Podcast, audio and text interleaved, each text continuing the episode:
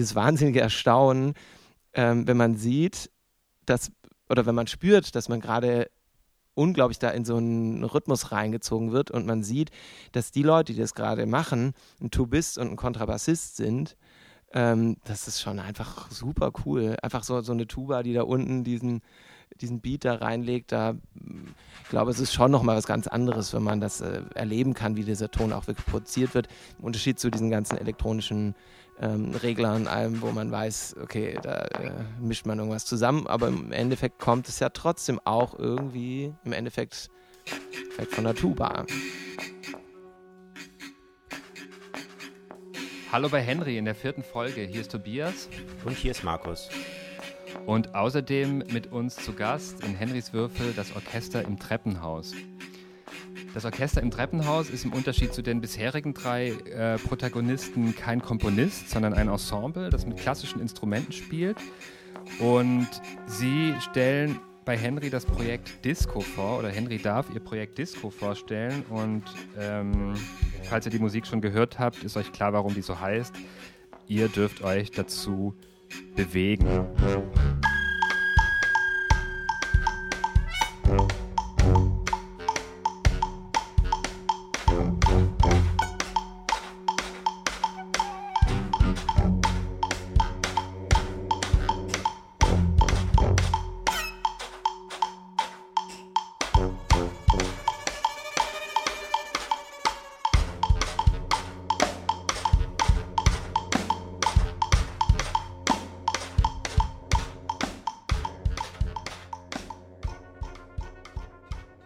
Das Orchester hat verschiedene Komponisten gebeten, Stücke zu schreiben, zu denen man tanzen kann und hat ähm, die und die auch die verschiedenen Instrumente des Orchesters natürlich einsetzen.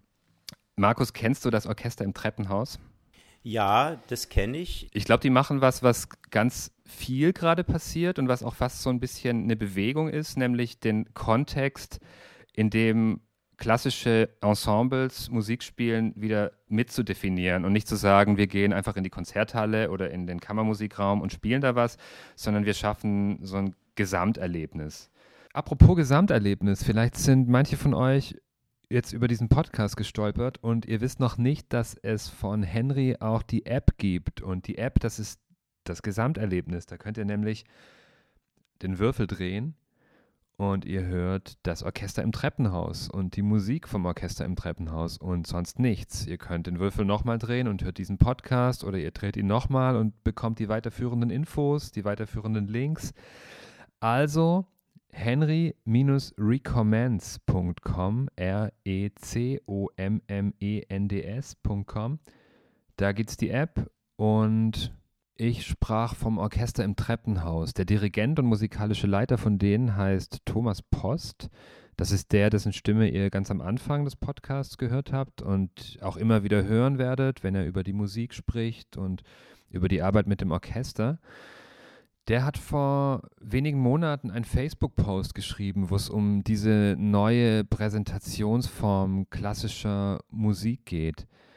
Der Link zu diesem Post, ihr merkt schon, ich spreche wieder von der App, steht in den Show Notes.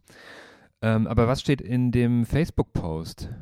Er sagt zum Beispiel den Satz, man hat das Gefühl, dass gerade in großer Gemeinschaft ein ganz schwerer, zotteliger Mantel abgeschüttelt wird. Und abschütteln, das könnt ihr euch ja auch selber mit der Musik von dieser Woche. Ich habe das Gefühl, das geht hier nicht so sehr um Kompositionsprinzipien, Markus, sondern eher um sowas wie Funktion, oder? Ich finde schon, dass man das Wort Funktion sagen kann. Also wenn Sie sagen, Sie machen Tanzmusik, dann ist der Tanz ja die zentrale Motivation, die Musik zu machen. Zumindest was das Phänomen dann eben bei diesen Ver Veranstaltungen betrifft. Und ähm, da ist eine Funktionalität gegeben.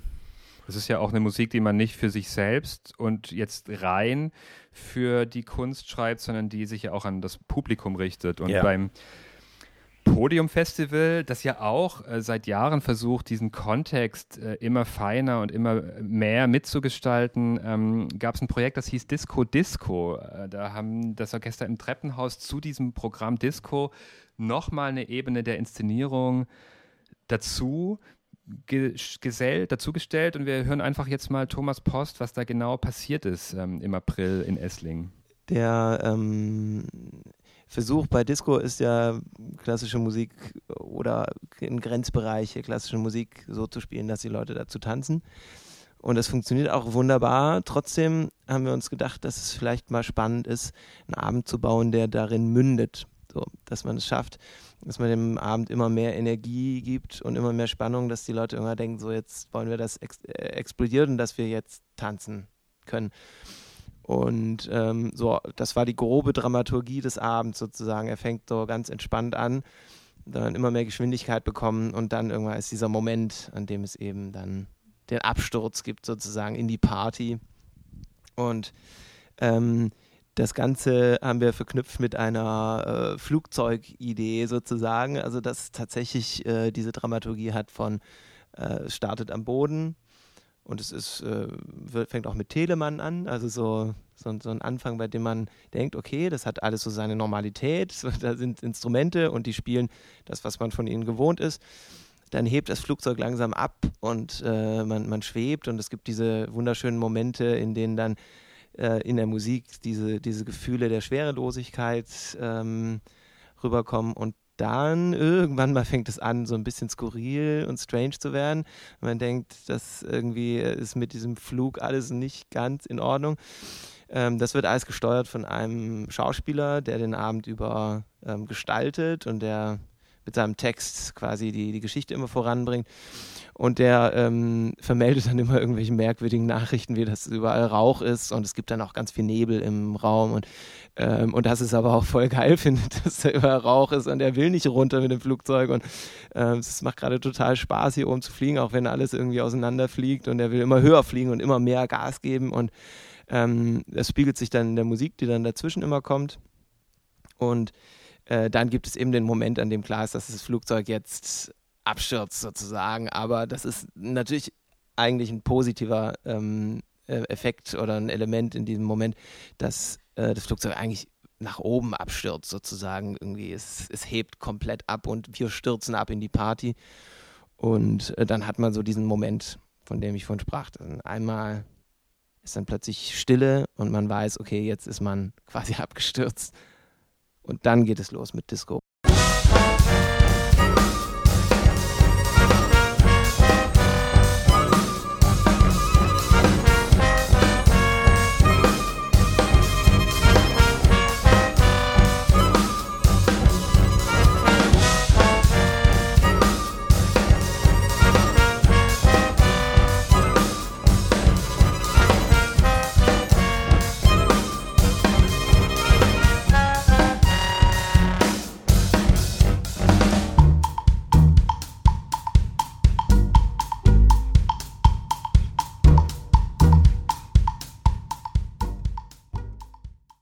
Markus, Sie sagen, dass es hier auch um die Zukunft der klassischen Musik geht, aber es ist, man, man muss das nicht als klassische Musik bezeichnen, oder? Was da passiert, was wir hören. Nee, ich würde es auch nicht als klassische Musik unbedingt bezeichnen. Ich weiß auch nicht, ob diese Verweise unbedingt nötig sind. Es ist einfach was Neues, was da passiert. Also es ist ein Experiment mit dem klassischen, also dem, dem Orchesterapparat, äh, Tanzmusik zu machen ich finde es ja erstmal spannend, ähm, so, so eine, eine, Mischform zu machen. Es ist ja, dieses Stück von Kostja Rapoport ist ähm, in der Bandbreite der Stücke, die wir haben, am allerstärksten Clubmusik. Eigentlich fast, also das ist keine klassische Musik mehr tatsächlich.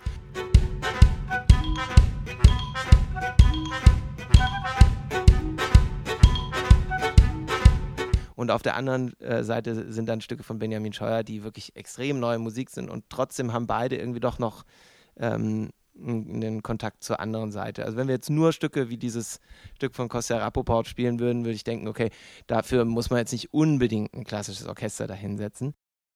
Wenn ich die richtig verstehe, geht es ja nicht darum, Techno zu imitieren, sondern eben was Eigenes zu machen. Und damit ist es ja dann auch eben was Eigenes. Also äh, Zukunft der Klassik ich denke, da ist so viel Verschiedenes auf dem Musikmarkt, nenne ich es jetzt mal, was da entsteht. So viele Komponisten, die verschiedenste Strategien entwickeln. Vieles bewegt sich auch zwischen den Stühlen.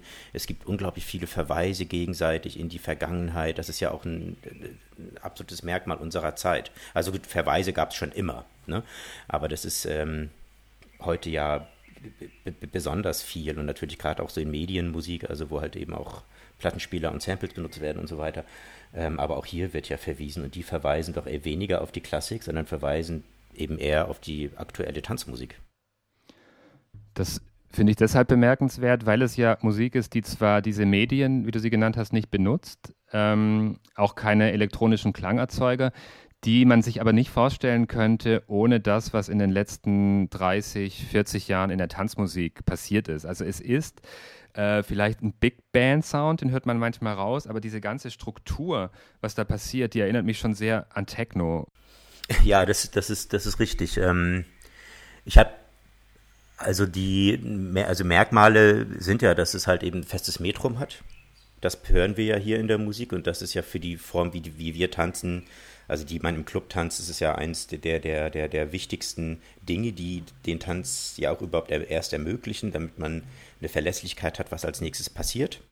Und es ist fast so eine Schichtung von verschiedenen ähm, Spuren, die einfach so rastermäßig angeordnet sind. Also das ist wahrscheinlich auch für eine Geigerin oder einen Trompeter nicht normal, dass sie nur so punktuell spielen, keine ja. Melodielinien haben, sondern diese einzelnen Spots. Und das ist wahrscheinlich gar nicht so leicht, ähm, diese, diese Art von Musik zu machen, wenn es jetzt nicht um was Fließendes, sich Entwickelndes geht, sondern wenn es schon sehr, ja, tight und gerastert sein muss. Ähm, es ist so, dass diese Stücke natürlich alle extrem rhythmisch sind. Also der, der Rhythmus-Aspekt ähm, steht unglaublich stark im Vordergrund.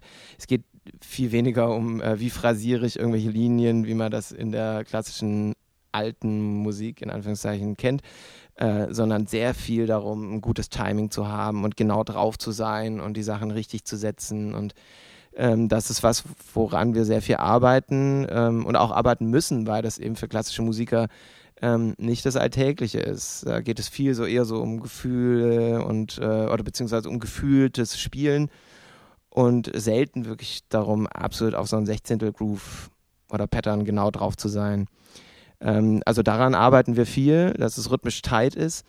Und ähm, dann gibt es natürlich so hm, Klangfarben, die wir spannend finden. Oder wo wir auch überlegen, was wollte der Komponist da jetzt genau, wenn er uns das schreibt, äh, woran erinnert uns das aus der Clubmusik, die wir kennen, sozusagen? Was soll das für ein Effekt sein und wie können wir den am besten produzieren? Es gibt in einem Stück zum Beispiel so einen Tape-Down-Effekt, ähm, den man von früher kennt, wenn, wenn die Kassette im Kassettenrekorder sich äh, Bandsalat gemacht hat und das dann irgendwann aus, dem, aus der Musik dann und das zum Beispiel schreibt ein Komponist in sein Stück rein und dann muss man natürlich überlegen, wie können wir mit unseren Instrumenten solche Sounds machen und äh, was, was steckt da alles an verrückten Geräuschen drin. So.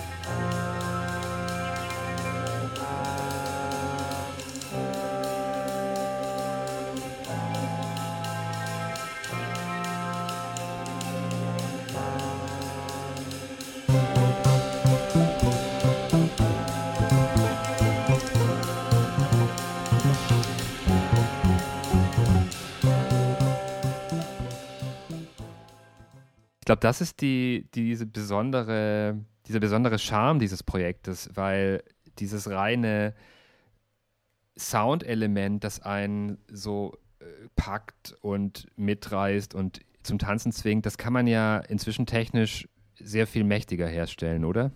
Ja, auch sehr viel differenzierter. Ne? Also du kannst ja angefangen vom Sinuston, das ist so der simpelste Klang sozusagen, den es gibt die, also du kannst ja mathematisch äh, und durch die Möglichkeiten, die du am Rechner hast, ja alles miteinander addieren und subtrahieren und miteinander kombinieren, ähm, sodass du jeden denkbaren Sound ja herstellen kannst. Und beim, wenn du dich eines Instrumentarium bedienst, wie das eines Orchesters, da hast du ja die physikalischen Grenzen der Instrumente es sind ja Mus Musiken und Tanzmusiken entstanden, die nur auf technischen Neuerungen basieren. Ich denke jetzt zum Beispiel an Hip-Hop, eine Musik, zu der man ähm, Tanz, die durch den Plattenspieler und den Sampler entscheidend geprägt wurde? Oder äh, ist das bei Techno auch so? Gibt es da eigentlich auch so eine, eine, technische Grundlage, wo man sagt, die hat die Musik geformt?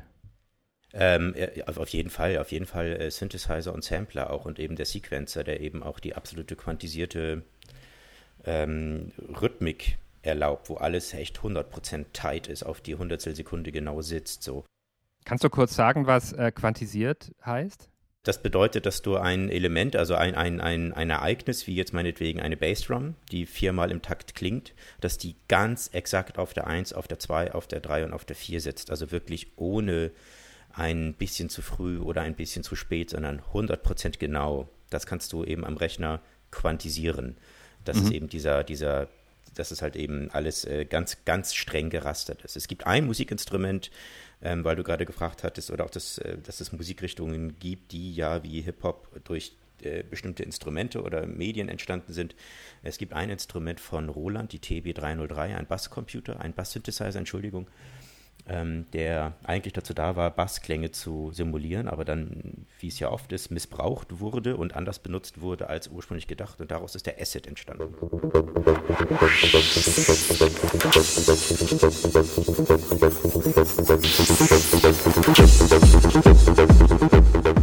Das ist so ein bisschen die Funktion, die bei Disco die Blechblasinstrumente übernehmen. Das finde ich eigentlich ziemlich ähm, es finde ich auch ein sehr mächtiges Instrument, diese brummenden und bratzigen Blechblasinstrumente, die den Bass machen. Also ich finde, da, da, bekommt man schon Lust zu tanzen. Dieses wahnsinnige Erstaunen, ähm, wenn man sieht, dass, oder wenn man spürt, dass man gerade unglaublich da in so einen Rhythmus reingezogen wird und man sieht, dass die Leute, die das gerade machen, ein Tubist und ein Kontrabassist sind, ähm, das ist schon einfach super cool. Einfach so, so eine Tuba, die da unten diesen diesen Beat da reinlegt, da, ich glaube, es ist schon nochmal was ganz anderes, wenn man das äh, erleben kann, wie dieser Ton auch wirklich produziert wird. Im Unterschied zu diesen ganzen elektronischen ähm, Reglern, allem, wo man weiß, okay, da äh, mischt man irgendwas zusammen, aber im Endeffekt kommt es ja trotzdem auch irgendwie, im Endeffekt vielleicht von der Tuba. Man tanzt ja aber auf klassische akustische Instrumente nicht erst seit die Disco-Musiken imitieren. Das wäre vielleicht nochmal eine Frage für Thomas Post, was denn seine Lieblingsmusiken sind aus der älteren, aus der klassischen, klassischen Musik. Es gab auch früher ganz tolle klassische Musik, auf die die Leute getanzt haben oder man tanzen könnte. Ähm, und äh, natürlich ist es erstmal Johann Strauss.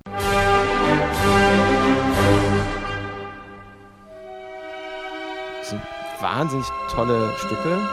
Ich weiß nicht, die Art, wie da heute drauf getanzt ist, wäre nicht so unseres. Aber es ist trotzdem tolle Musik, zu der man tanzen kann. Ähm, auch ungarische Tänze von Brahms, finde ich, kann man kaum im Sitzen hören.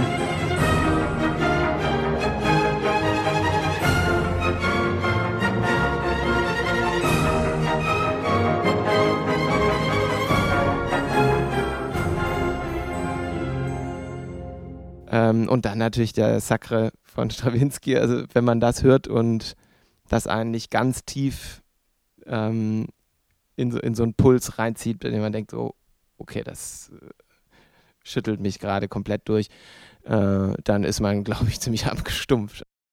Auch wenn das ziemlich komplizierte Musik ist und äh, man da nicht irgendwie gerade durchgehen kann, ist es natürlich ganz toll.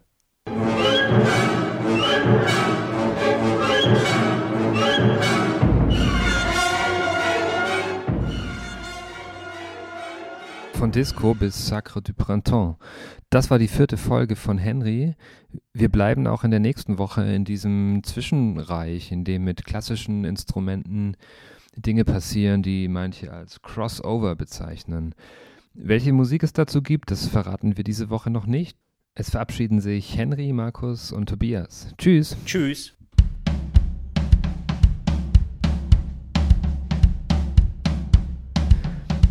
Bin's nochmal, Tobias, mit einer kleinen Durchsage. Podium Esslingen hat gemeinsam mit dem Orchester im Treppenhaus das gesamte Disco-Set aufgenommen. Im Herbst erscheint die Platte auf CD und Vinyl. Henry hält euch auf dem Laufenden. Das war Henrys Podcast. Henry hat eine eigene kostenlose App für iOS und Android Dort gibt es die Musik zum Podcast und weiteres Begleitmaterial. Für das Henry Gesamterlebnis holt euch die App. Mehr Infos auf henry-recommends.com. Danke an die Musiker, das Orchester im Treppenhaus und auch Thomas Post für das Interview. Henry ist Teil der Digitalsparte von Podium Esslingen und wird gefördert von der Kulturstiftung des Bundes. Podcast-Produktion Fun Verlag, Schnitt Jan-Torge Clausen. Wir sind Markus Engel und Tobias Ruderer und waren diese Woche Gäste in Henrys Podcast. Vielen Dank für die Aufmerksamkeit und bis bald.